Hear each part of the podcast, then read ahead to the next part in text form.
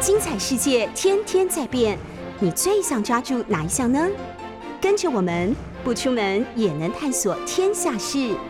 欢迎收听《世界一把抓》。欢迎收听 News 九八九八新闻台，现在收听的节目是《世界一把抓》，我是刘冠莹。我们同时在 YouTube 九八新闻台的频道开直播。也欢迎大家收看直播，赵网丽的我的助理主持人有春，今天也在镜头前跟我们进行他在吃洁牙骨的吃播秀。不知道没有养毛小孩的听众朋友知道洁牙骨是什么吗？觉得它是一种很神奇的食物。如果你们现在有机会看直播的话，就会发现有春手里夹着一只像棒棒糖的东西，然后他就一直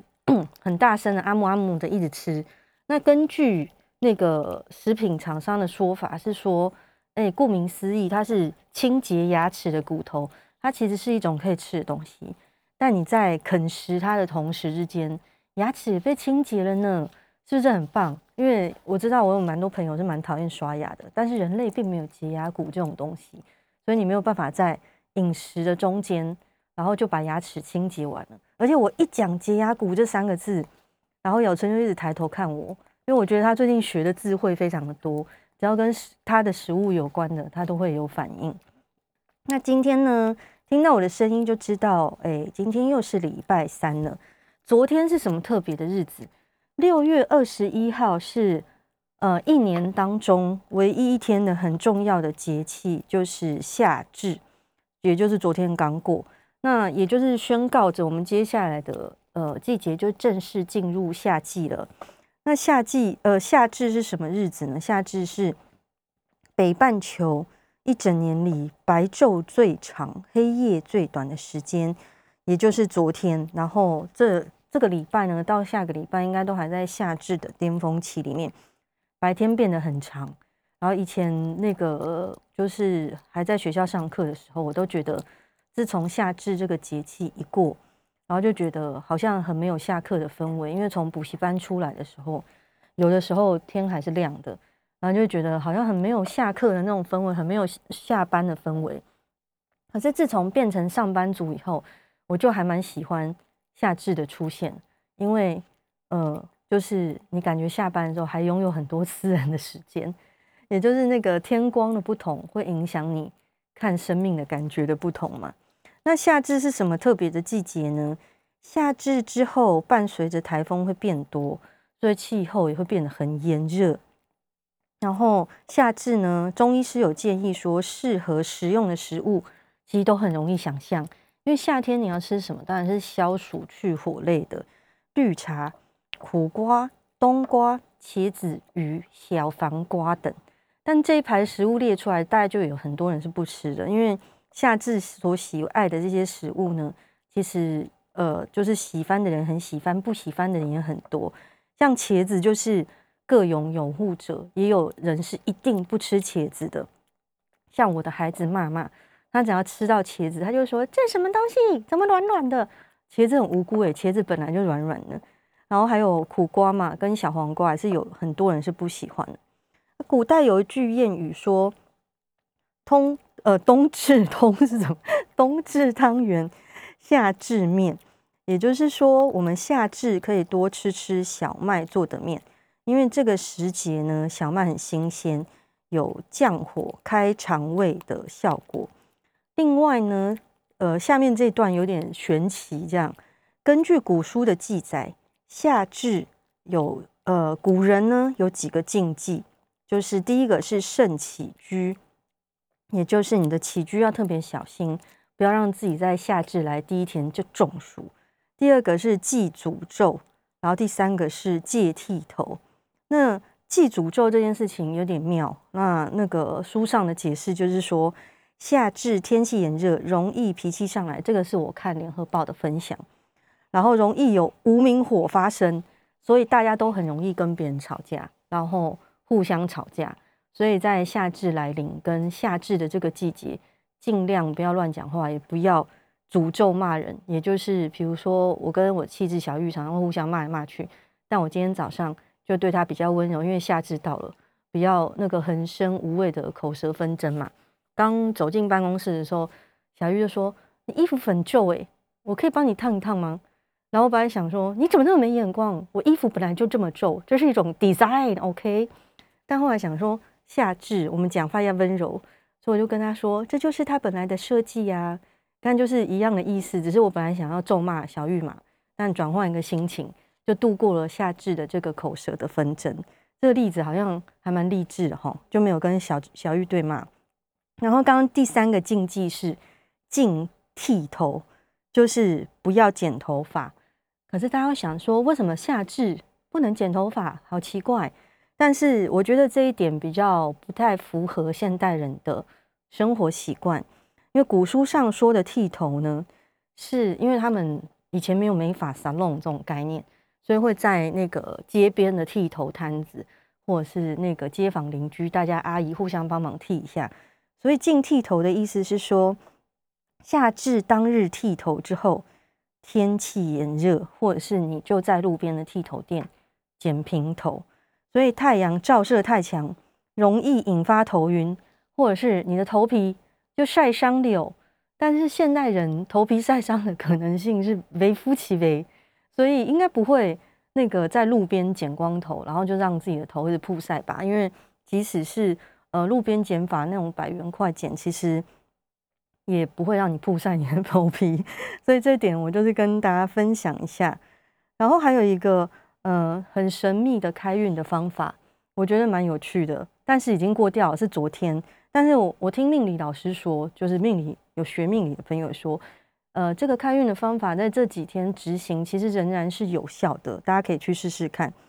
就是你在中午的时候呢，拿一个碗，中午也就是午时，早上的十一点到下午的一点，也就是我们节目结束以后的时间，大家不要现在就跑去开运，要听完冠颖的节目才可以去开运。十一点到下午一点中间，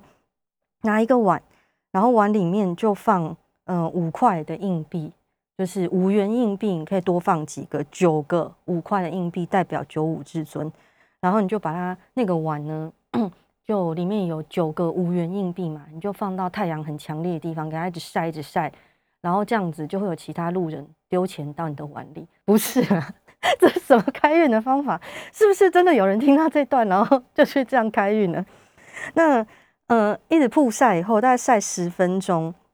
那硬币在以后就再随身携带，因为呃，这是一种其实很容易想象的开运方法。像端午节那天，不是很多人都会晒午时水嘛，就是也是装了很多的自来水，然后在午时的时候在阳光下面曝晒，就可以吸收一整年最旺的阳气。其实硬币那个借日旺运法也是一样的道理，就是。呃，把那个阳气全部吸收在那个金属的东西里面，然后你把它随身携带的话，不好意思，我的助理主持人那个有春打翻了桌上的东西，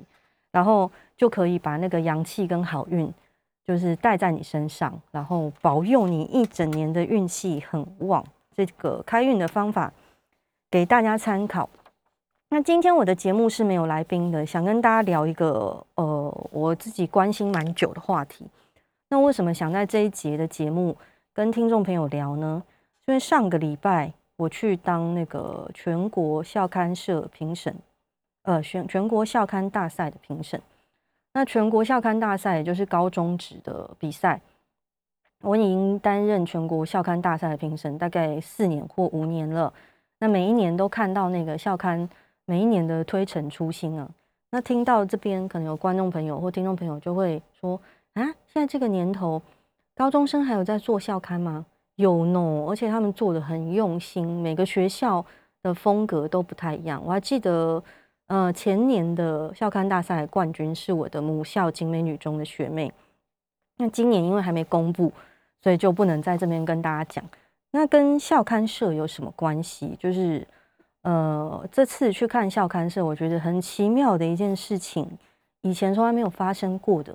是呃，他们几乎每一个高中职的校刊都点到了一个类似的题目，就是心理健康这件事情。呃，小朋友非常琢磨在忧郁症、呃，躁郁症、躁症跟郁症，或者是你可能会有社会适应不良或是反社会的情况，他们每一间校刊几乎都做到了这个题目，以及如果他没有在专题内写到关于心理健康这件事情的话，就是在呃人物专访或者是职业探索的这个单元，他们会去访问呃咨商心理师，甚至是心理医生。我觉得这件事情让我蛮震惊的，因为这么五年，大家听到背景音有“公公公”，我是有春发出的打呼声，不是我的气质小玉。这么五年当评审下来呢，其实嗯、很少看到各校的题目重叠性那么高，或雷同度这么高。我觉得这件事情很有趣的原因，是因为嗯、我自己对这件事情的解读，是因为我觉得现在的年轻人，就高中职的。同学们，他们相较于我这个年代，或者是我爸妈的年代，他们更早去理解心理健康跟生理健康，就身体肉体的健康是一样重要的，也比我们还要早去探索自己的心理跟精神状态。那我觉得这件事情其实是非常非常好的一个发展的方向，就是我们以前的社会比较常常会。嗯，没有那么重视个人情绪的问题。如果你的情绪很负向，或者是你有忧郁的倾向，大家就可能就会觉得你抗压性不够高啊，或者是哦，你这人就不够 man 啊什么的。但是随着嗯心理健康这个议题或忧郁这件事情，呃的关心的年龄层下降，我觉得这个话题应该就会变得越来越没有呃被贴标签，也越来越没有那么疾病的那么严重的感觉。所以这一集的节目呢，下几集就是要跟大家分享我最近看到几篇我觉得很好的文章，然后我们想，我想跟大家聊聊的是关于现代人的忧郁，就是希望大家可以去正视你的情绪，还有你的忧郁的问题。这也就是我从校刊社里面得到的灵感。另外想跟大家分享，这今年呢，高中生的关键字是什么？就是在校刊社里面那个最常出现的题目，除了忧郁症之外，第二个是去年前年最红的，嗯、呃，他们最喜欢讨论的连续剧，不是韩剧哦，全部的人都写了《火神的眼泪》。各位爸爸妈妈们，如果没有看过这部戏，非常推荐大家去看这部戏。好的，让我们先听今天的第一首歌，陈明小的《让我们看云去》。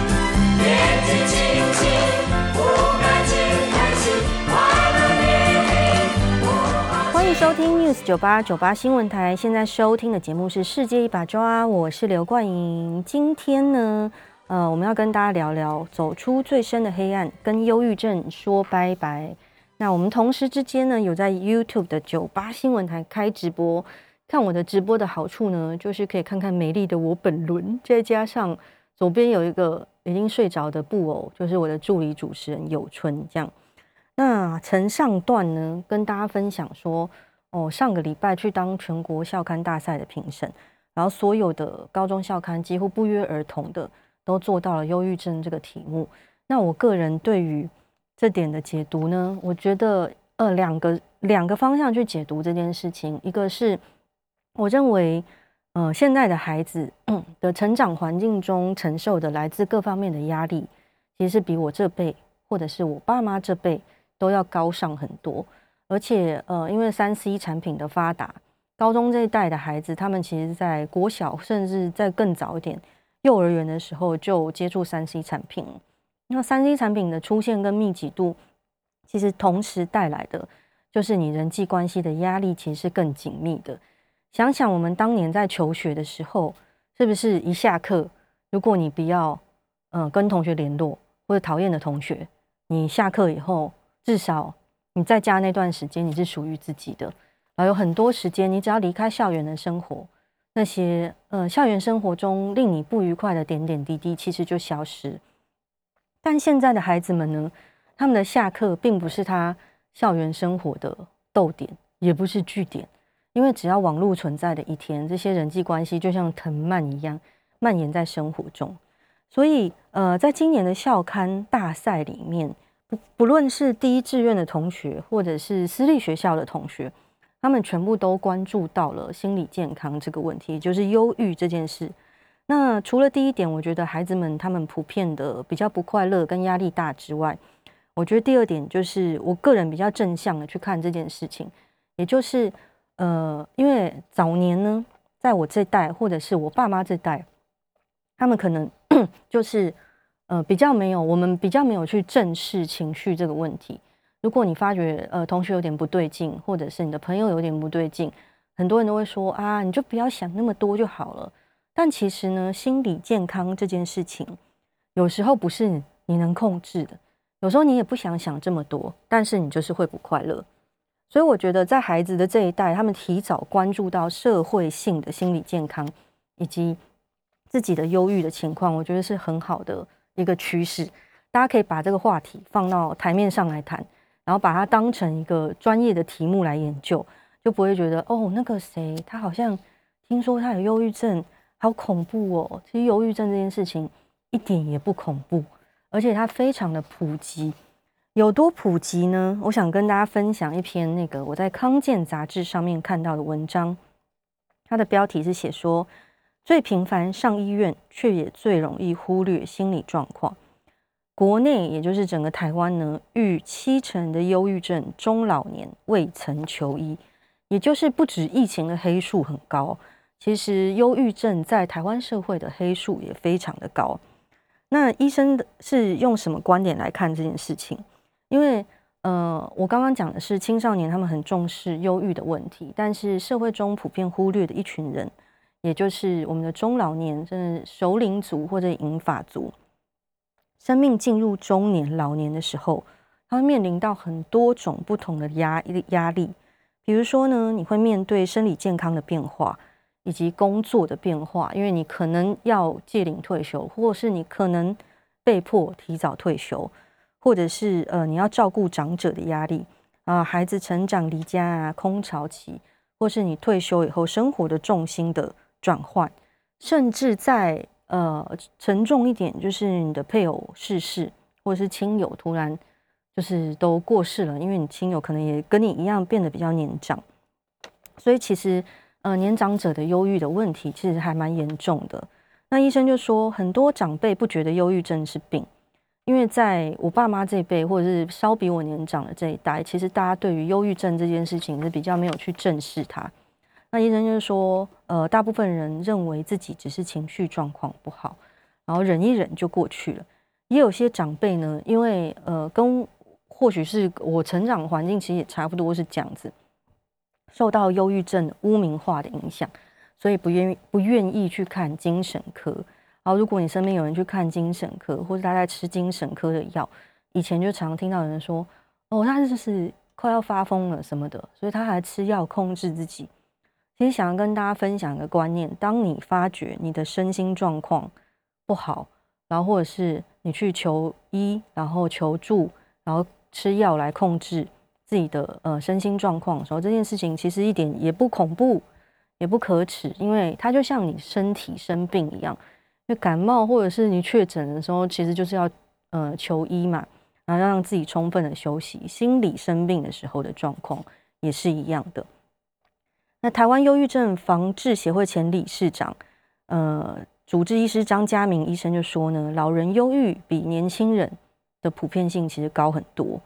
然后因为社会或者是呃长辈本人呢，会误以为这是一种自然老化，然后或者是他觉得这是自己因为年纪大了，所以你的认知功能就退化了，所以他就会觉得啊，我就是老了，所以呃我比较有些事情是做不好，然后我心情也比较难回复，这是自然而然的。但张医师就说，被低估的风险比年轻人高非常多。那从台湾的全民健保资料库的数据看得出来，国内的忧郁症到底有多严重？就是国内忧郁症的就医人口近几年是非常稳定的攀升。我觉得这件事情是一件好事。稳定的攀升是什么意思？不是代表说哦，整个台湾的人越变越忧郁，不是这样，是。大家勇于去求医这件事情，其实是一件好事。目前有超过四十万人因为轻度忧郁或是重度忧郁求诊，五十岁以上的患者超过二十二点八万，就是超超过半数了。但是医生也有说，呃，按照其他科就诊的资料来看，因为其实很多人已经到达应该要去身心科或精神科求诊，但是他没有去。所以把这个黑数算进来的话，台湾的中高龄者比例有多高呢？长辈就是五十岁以上哦，这个数字有点严苛，五十岁以上就算中高龄，他算的比较广泛。那五十岁以上每六个其实就有一个是有忧郁症的，所以医生的看法是说，希望能够呃，就是勇于去发掘自己的身心的问题，并且勇于去求助，然后去看医生。那所以医生有说，在他的关键调查中，七成中高龄的忧郁患者没有去就医过，因为就像我刚刚说的，可能会有一些污名化的问题。先休息一下，下节回来再跟大家聊聊现代人的忧郁心理。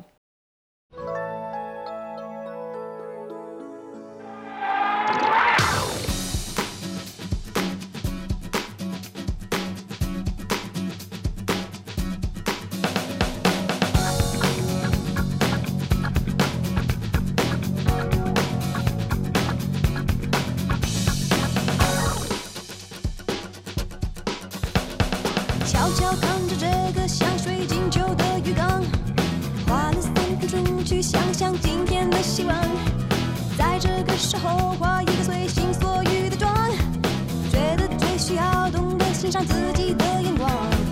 不管什么时间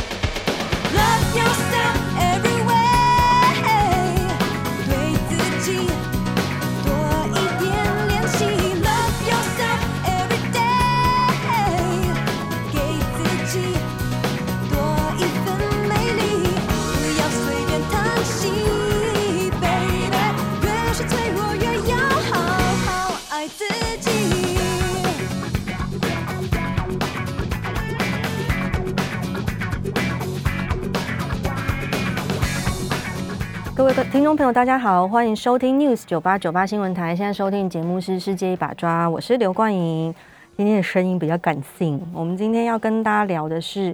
走出最深的黑暗，跟忧郁症说拜拜。刚上一节呢，就是跟听众朋友分享那个康健杂志上最近刊登那个台湾医师很多个医师一起做的忧郁症的研究的报告。那大家可以呃，如果有空的话，现在可以上 YouTube 看看直播的现场。就可以看到我的助理主持人，嗯，把工作放在一边，然后放飞自我，在镜头前面睡成一个大字形，脚还时不时一直举起来的自在的快乐的模样。然后，因为他还睡到抽抽筋，有没有？就人有时候睡觉也会抽一下抽一下。然后我妈都跟我讲说：“哦，冠颖你要长高了，这样要长大了才会这样抽筋。”那有春已经高龄十二岁，他还是在长大哦。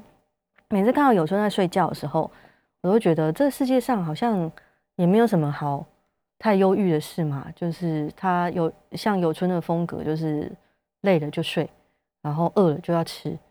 尽心尽力的过完当下的每一天，是蛮喜欢有春的生活哲学的。然后继续跟大家分享康健杂志上的呃国内医师现在做的这个报道。那刚刚就讲说，嗯、七成中高龄中高龄的忧郁患者其实从来都没有就医过，因为。嗯，相较于我刚刚说的，呃，我去当那个高中职校刊大赛的评审，小朋友们呢，其实因为现在心理学是一个显学，所以他们对自己的那个啊，助理主任打呼不太大声，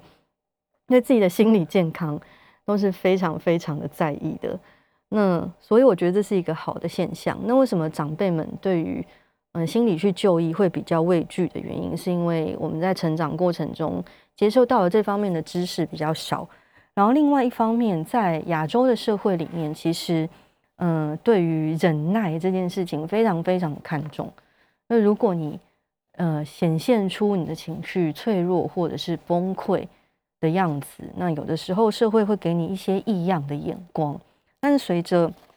专业知识的进步，觉得现在对那个忧郁这个情绪或者是沮丧这个情绪。其实大家也越来越不会去把它重点看待了，因为我觉得能够嗯呼救或者是勇于去做出求助这件事情的人，其实才是真正的勇敢，因为他把脆弱面给大家看，很多人是不愿意也不敢把自己的脆弱面给揭露的，所以我觉得去救人这件事情其实是真正的勇敢。那根据医师的报道里面说，那个呃什么样的？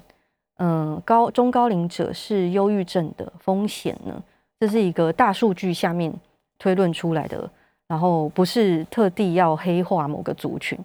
说比较容易那个有忧隐性忧郁症，而他会一直忍耐不去求助的是男性，然后通常他是单身，那未婚或者是丧偶，然后上班族没有运动习惯，然后或者是他个性比较内向，比较少社交活动，以及。他非常的喜欢使用酒精去疗愈自己的情绪，像呃古人说什么一杯解千愁这样子，其实是没有用的。因为我本人也蛮喜欢小酌两杯的。那情绪这个问题，其实如果你不正面去解决它，你把自己喝得多醉，醒来那件事情是依旧存在的。那为什么女性在那个忧郁症求助的风险上面比男性低很多呢？因为女生从小呢。都被训练成，呃，比较容易把自己心里的事说出口，以及比如说从小到大，像呃女生如果心情不好，或者你碰到什么烦恼，女生最常做的事情是什么？一定是找你的姐妹淘讲一讲嘛，然后或是倒倒垃圾嘛，这件事情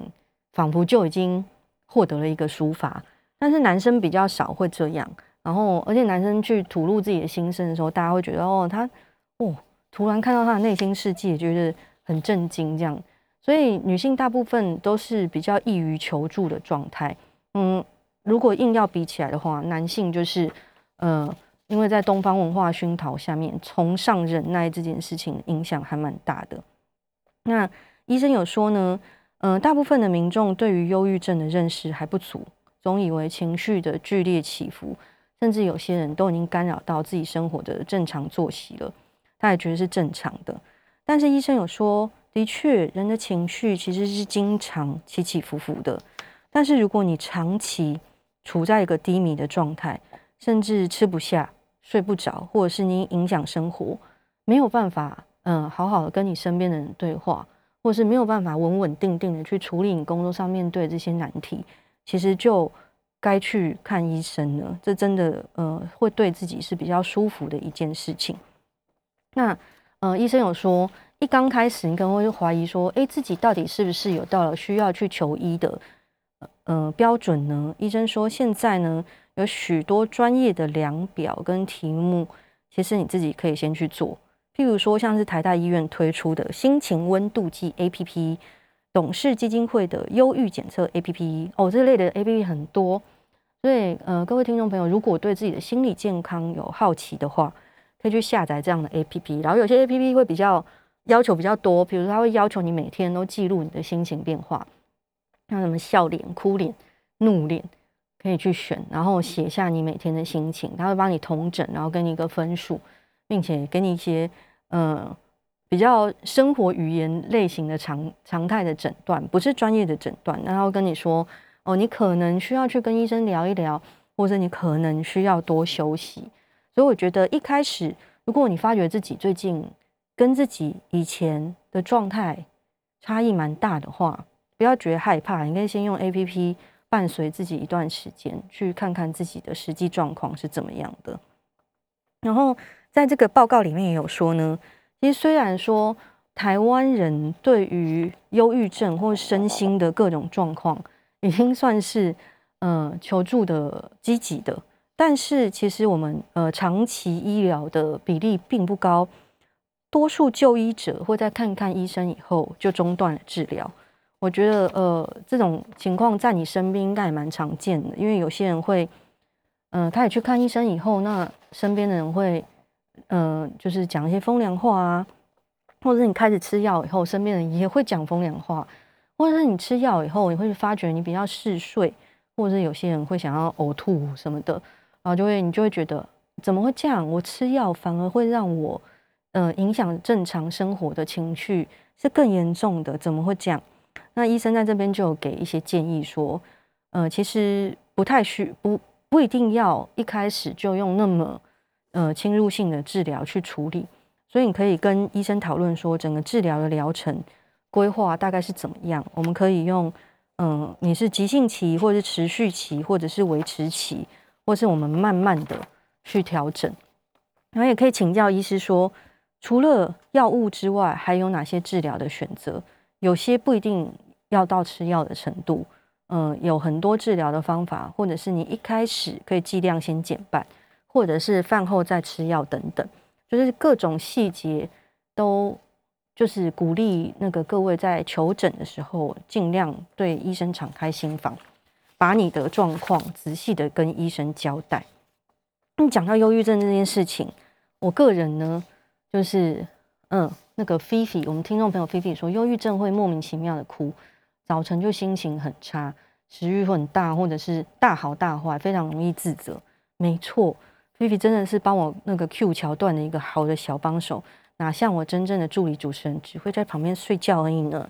很容易自责这件事情呢，其实呃，过去我在创业的几年，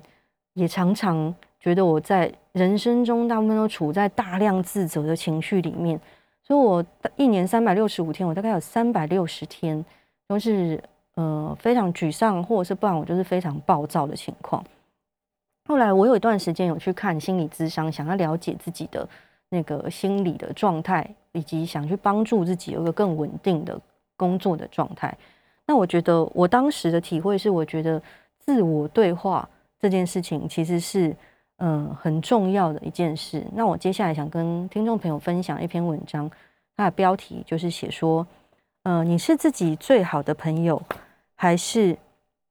糟糕的伙伴呢？自我对话模式深刻的影响自我的情绪。它的作者叫罗真。那罗真在文章里面就写到说，其实呢，你静下心来观察自己，你在人的一天当中，扣掉你睡觉的时间哦，脑海中其实你无时无刻闪现各式各样的想法，包括你对自己传递的讯息，也就是其实你无时无刻都在自言自语，就是你在跟自己讲话。那科学调查上面的根据讲说，少的人一天大概会在脑海中自我对话，呃，百次近千次，但多的人应该会上万次。就是你一天之中，你会自己自言自语，自己跟自己讲话这么多次，你可以去察觉，因为所有的感觉，内在的感觉其实就是一种自我对话。那所以你常常对自己说的话到底是什么？罗真在文章里面说，嗯、举了几个例子，你看看你有没有在你脑海中浮现过？就比如说，天哪，你又搞砸了！哎呦，你又不能把事情做好吗？哎呀，你看你就是没有别人那种天分，像是这样子，或者是说，你看你你又被人家讨厌了吧？像是这样子的声音，你有没有曾经在你的脑海中浮现过？还是你天天都在浮现这件事情？身边的人是不是曾经对你说过这样类似的话？你又是不是常常这样自己对自己的复述？如果你常常用这种负面的对话方式跟自己说的话，久了以后，你就会催眠自己，加重自己的忧郁倾向。下一节回来，我们继续聊聊如何告别忧郁。欢迎收听 News 九八九八新闻台，现在收听的节目是《世界一把抓》，我是刘冠莹。我们同时在 YouTube 九八新闻台开直播，欢迎大家现在去现场 YouTube 现场看一下我助理主持人。在我的主持桌上翻车的画面，因为而且他翻完车以后就一直呈现一个卡的的状态，然后卡亏亏，然后眼睛还睡着了。哎，我每天都付钱给你来那个节目上吼，然后你就负责睡觉，怎么会有全世界最爽的工作呢？听众朋友一边在看直播一边说好乖，酒吧的冷气很冷很舒服，对，酒吧的录音室很舒服。那我们今天跟大家聊到就是。嗯，走出最深的黑暗，跟忧郁症说拜拜。上一集跟大家分享到，就是呃，自我对话这件事情。其实你仔细观察自己自我对话以后，你就可以理清楚你到底是怎么跟自己讲话这件事情。如果没有特别去观察的话，有时候你不会去想到你到底是怎么跟自己对话。就是其实你常常无无意识的一直骂自己，也不一定。因为呃，亚洲的家庭的成长环境当中，爸妈对孩子都是蛮严厉的，大部分会以嗯严格的责骂取代鼓励这件事情，所以久了久而久之呢，我们就常常把那个呃责责骂跟检讨这件事情内化在我们的自我对话的机制里面。那心理学家呢，说自我对话的风格对情绪其实是有最重要的影响，其中可以有两个最主要的特性，嗯，来形容自自我对话的风格，一个是亲和性，另外一个是支配性。亲和性顾名思义就是比较温暖的那种，那支配性的就是比较积极的，会说哦加油，那个再试一次这种，再试一次不是再试一次。那如果以上皆无。的话，你可能就是长期处在喜欢奚落自己跟挖苦自己的状态，那这长此以往对你的心理健康的影响其实是蛮大的。我从小，我们心理师说，从小我们就被鼓励要正性正向思考，然后吾日三省吾身之类的，所以呢，我们常常忽略了内心的脆弱。殊不知，真正的所谓真正的正向思考，是认清事情的本质。接纳对人对事情的真实感受，而后再以积极态度去引领自己去面对。想要给呃大家一个问题去反思，就是通常你的好朋友碰到人生中的困难，或者是你和好朋友把事情搞砸或在工作上吐槽来找你诉苦的时候，你会怎么回应他？嗯，然后你会跟他讲说。哎呀，你就这么白痴啊？你不知道你平常就这么白痴吗？啊哈哈，你又搞砸了！你会这样跟你朋友讲话吗？应该不会吧？那那如果会这样的话，你的朋友可能也不太多。所以就是，其实呢，呃，我们都很习惯性的去，嗯、对别人展展现比较支持跟温情的那一面，因为从你的观点去看别人的问题，就会觉得哦，好像没有那么严重，他也不是每次都在犯错，也是偶尔而已。但是话说回来，当这个犯错的人变成你的时候，通常你是不是会在心里严格的谴责自己？当你犯错，或者是你吐槽，或者是你出糗，或者是你沮丧的时候，你没有办法对自己像对你的朋友那样子给予温情的支持跟关怀，然后也没有办法拿像你对你好朋友的那一套说：“哎呀，没关系啦。”就是你也不是每次都犯错啊，下次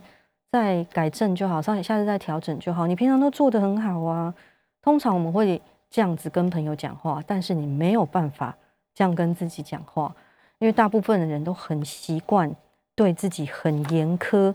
所以呢，在 现在社会压力、生活压力这么大的情况之下，我觉得我们大家一起来练习，你重新的当自己的好朋友，跟重新当自己的父母，陪伴自己内在的那个嗯、比较幼稚跟软弱的自己，重新再长大。那我收集的这篇文章里面，我觉得他给了一个很好的建议，它叫做自由书写有助于舒压。呃，顾名思义，它就是说你可以把你的情绪写下来，然后就有办法纾解你的压力。但大家会想说，咦，奇怪，书写作可以纾解压力，不是早就知道的事情？那里面呢，心理师呃魏分清有推荐心理位移的书写技巧，我个人觉得这个相当有效。其实我通常像我，我是不会写下来啊，我会写下来的东西都是呃比较消化过的，要拿来发表的文章。但是心理位移这种做法，我会什么时候用？通常我真的碰到很困扰的事情。或者是我觉得我对这件事情的负面情绪很大的时候，我就会用心理位移的思考方法来自我对话。那是怎么个做法呢？嗯、呃，魏芬青心理师有说，这项技巧是尝试将同一个事件书写三次。第一次是以第一人称我来书写，第二次是第二人称你来书写，第三次是他来书写。就比如说，我真的碰到一件很不爽的事情，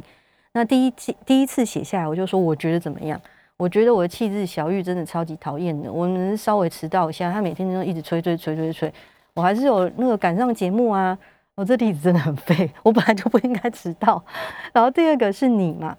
然后我就写说，呃，你觉得小玉很烦，因为每次你那个那个稍微等红灯的时候，小玉就会打来电话给你，一直催你。然后从写你的时候，我就开始觉得，嗯，好像这个你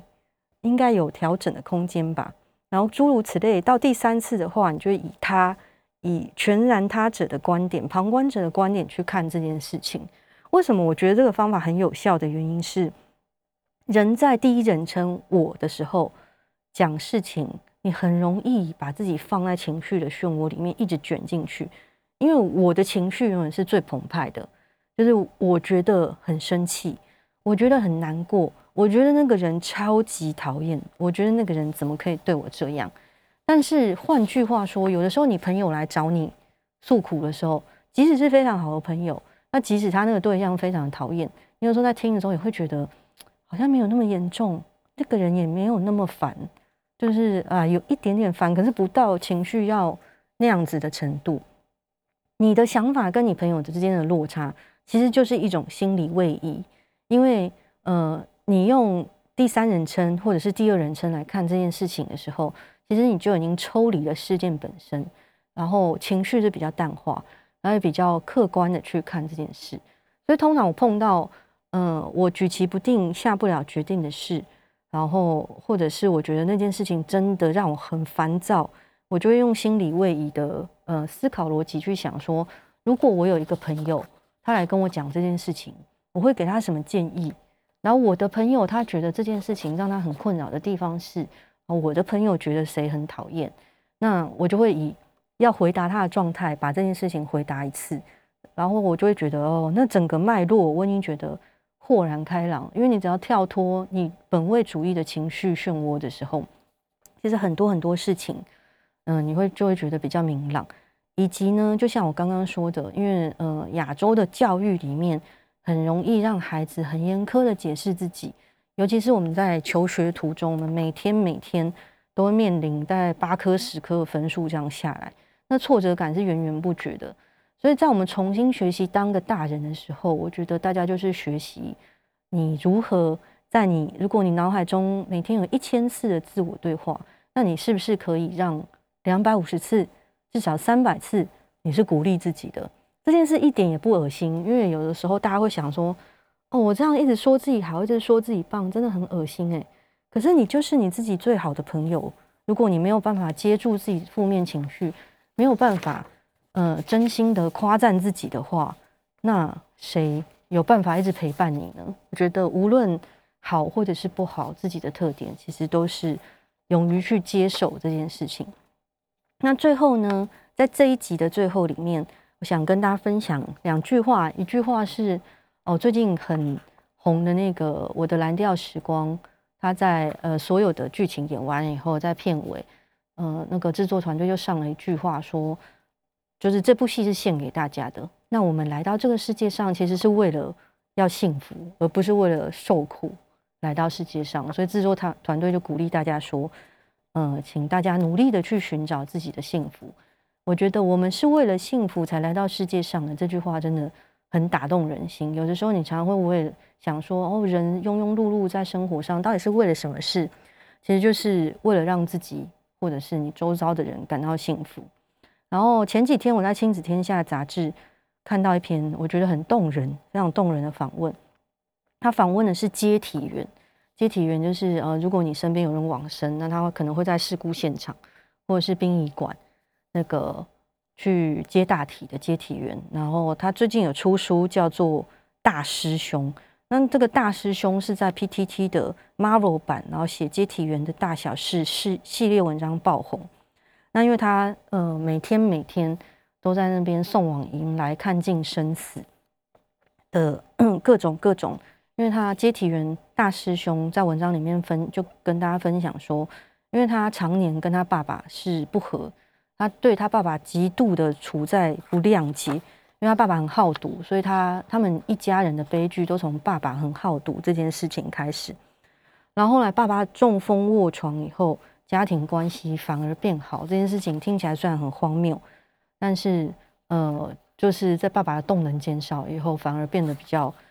呃好亲近。然后最后想跟大家分享的接体员大师兄讲一句话，他就是说：年薪百万，最后来是一堆骨头。所以人生在世呢，最终都是走向一样的目的。希望大家可以找到属于自己的快乐。再见。